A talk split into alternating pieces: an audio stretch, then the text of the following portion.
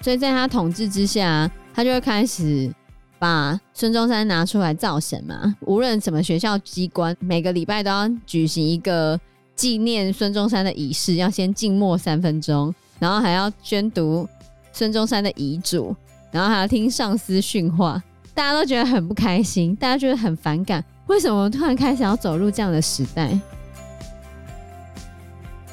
？Hello，大家好，我是 Joe，我是 Fana，我是 Anna。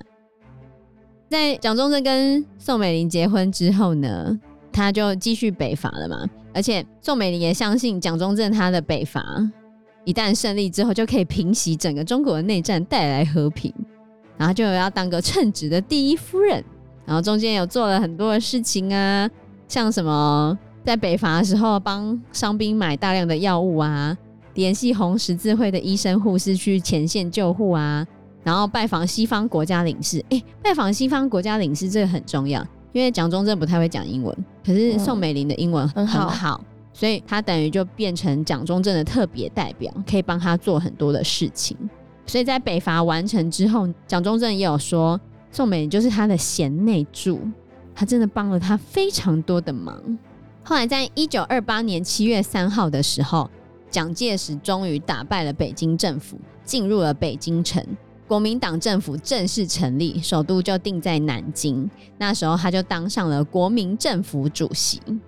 可是其实张荣就作者他认为，这就代表中国追求民主的时代结束了。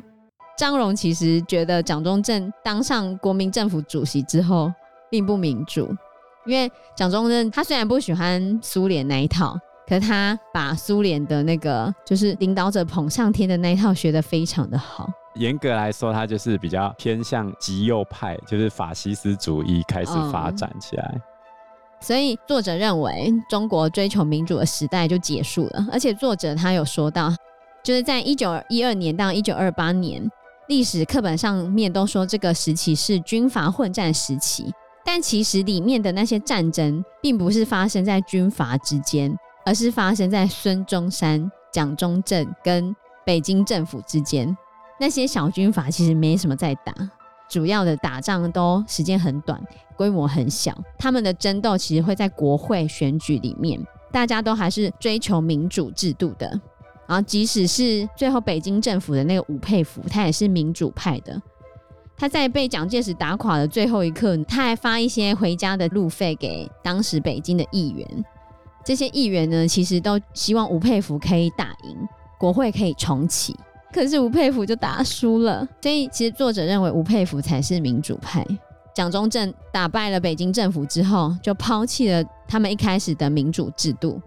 然后就建立了以蒋中正为首的专制体制，因为他有继承了苏联那边列宁主义的那种斗争方式，他把苏联的组织啊、宣传啊、控制的机制啊学得非常的透彻，但他不是偏左的，就像刚刚就有讲的，他其实右派到了最后的时候，他们的形态其实是很像的，极左跟极右其实到最后那个都是极权啊，对，都是极权专制。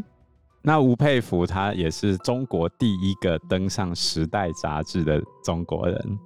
他在一九二四年登上《时代》杂志的时候，下面的说明是“吴将军，中国最强者”。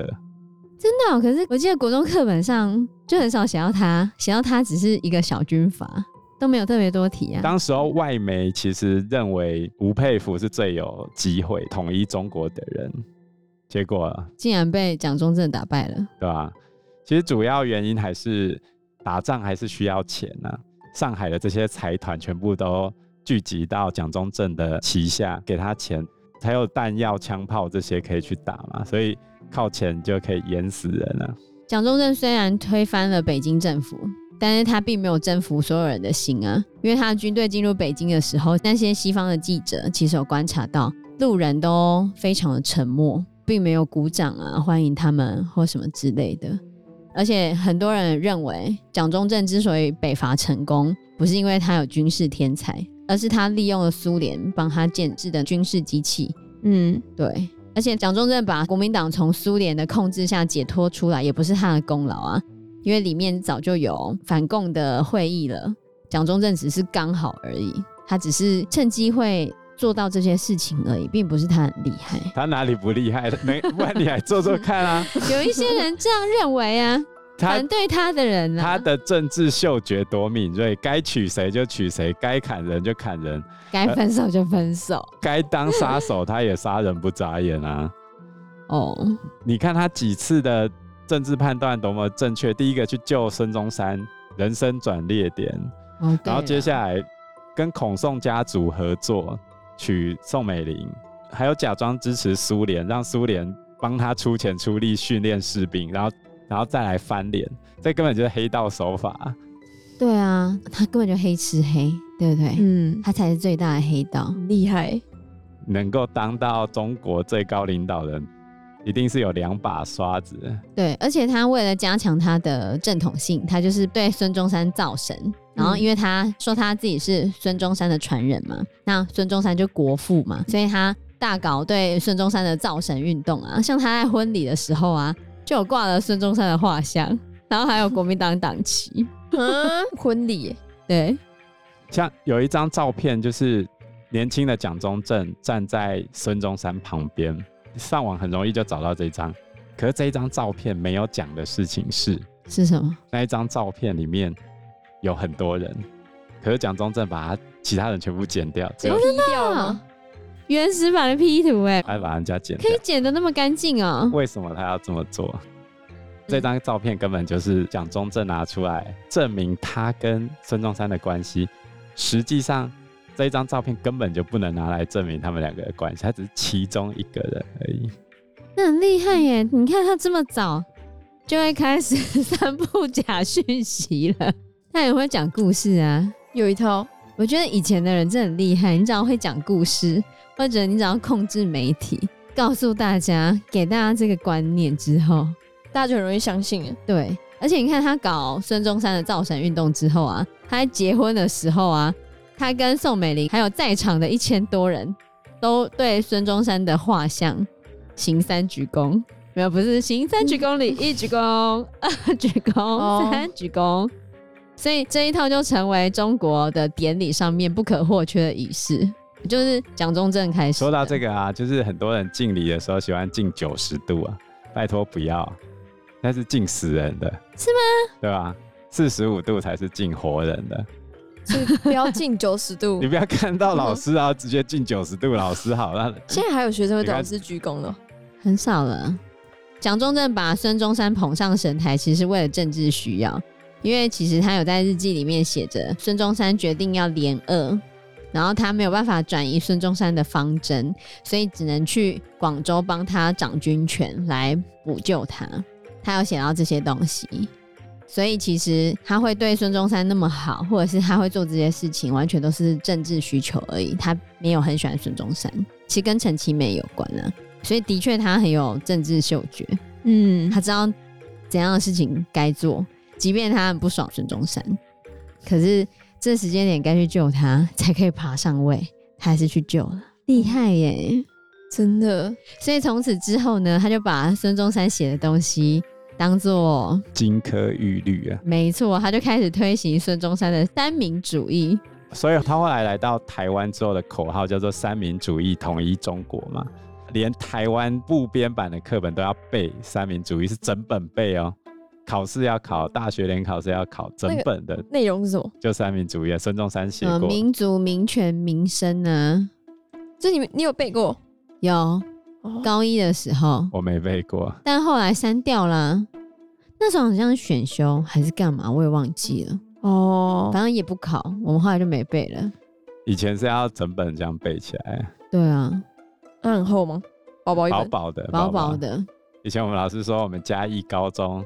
能够考赢建中的就是三民主义，是吗？因为建中的都不想背，然后我们唯一能够背到赢他们就是三民主义。可是我们这时候已经没考了啊，就是以前的时候会考了。所以从此之后呢，民族、民权、民生这个三民主义就被蒋中正定为统治中国的意识形态。然后他还叫宋美龄去解释。什么三民主义如何拯救了中国啊？如何让妇女经济政治独立什么什么之类的？然后宋美龄常常都，哎呦，他又忘记了。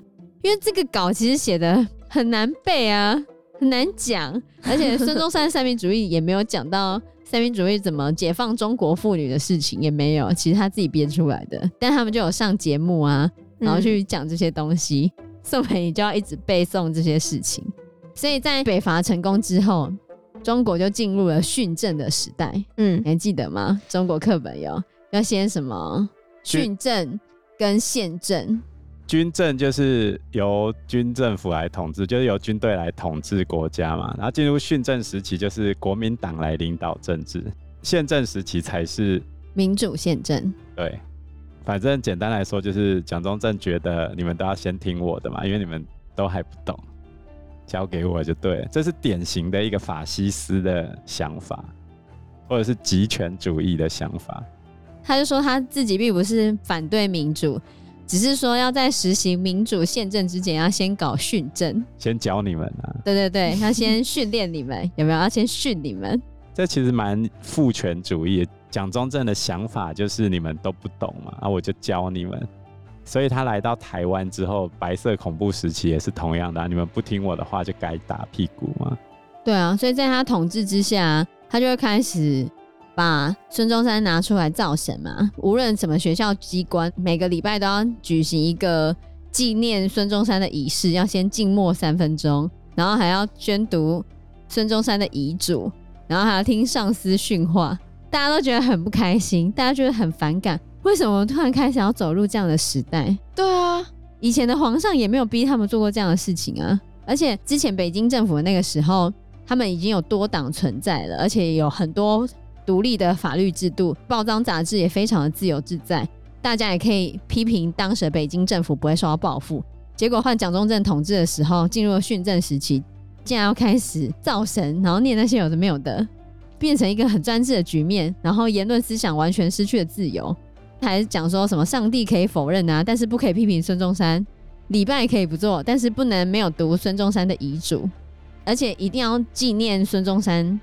就是一定要做纪念周就对了，就很奇怪啊，开始做这些事情，然后这时候连胡适都开始骂蒋中正。简单来说，张荣认为大家本来就已经会民主了，你为什么要再来训我们？嗯，凭什么？然后你又把孙中山拿出来造神，他到底何德何能可以造神？所以在这一段时间就开始很多人想要去暗杀他们，蒋中正就出现了非常多的敌人。因为很多各省的首脑，就是一些国民党的大佬，不喜欢蒋中正，他们都拒绝承认蒋中正的权威，就有一些人会采取极端的手段，像是要暗杀蒋中正跟宋美龄。所以这一段其实很乱，可是我们课本完全不讲。开始训政时期之后，蒋中正其实遭遇到很多次的暗杀，然后蒋中正就想要把所有军阀的军权尽可能的削弱。所以后来又引发了一系列的作战，最后引发了一场大混战，叫做中原大战。整个昏天暗地。中原大战是在日军侵华之前，中国最大的一场内战。所有的军阀总共投入了一百三十万的军力，然后双方总共伤亡了三十多万人。一边打内战，然后一边追着共产党跑。所以需要很多钱嘛？那、啊、这时候国民政府为了应付战争经费，已经差不多就到破产了。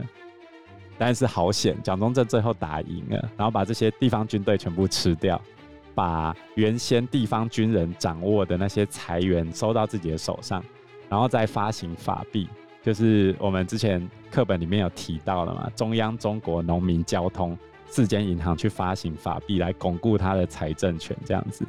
真的、哦。然后课本把这一段时间叫做“黄金十年”，这是一个非常典型的政治操作的写法。对啊，我记得国中课本就写这一段时间是黄金十年，对，就从民国十七年到二十七年的时候，可是没有讲的是中原大战哎，课本上面完全没有提啊，高中课本上面也没有，没有啊，因为这不是一件好事，对，然后对国民党来说也不是好事。嗯，没错，只字未提，对啊，他只有写说蒋介石正在剿共，然后把共产党剿到两万五千里长征嘛。对对对对对。那实际上的状况就是，他在北方这边大混战，然后为什么他没有办法把共产党全部歼灭？其实也是因为北方大混战造成的结果。反正，在整个他腹背受敌的这段时间，他其实受到了多次的暗杀嘛。然后宋美龄也在这些暗杀未遂的事件中小产，就流产。嗯，然后流产之后，他也都不能再生育了。所以蒋中正跟宋美龄他们两个结婚这么多年，也没有任何一个孩子，就是在北伐成功之后的这场混乱的局面导致的结果。他们是想要有小孩的吗？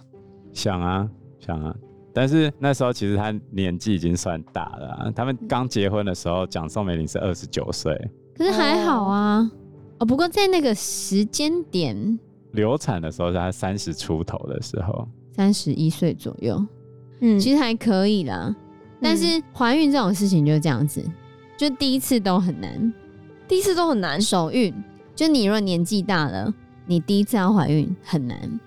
但是你如果终于怀上了，要第二次就很容易吗？就相对容易了。是哦，对，不知道为什么很奇怪都这样子。我听过的很多人都是这样，就是他们可能三十几岁了，然后想要生孩子，可就生不出来哦，很难生，要试很多次，对，甚至要试管啊，或者是植入的方式都很难。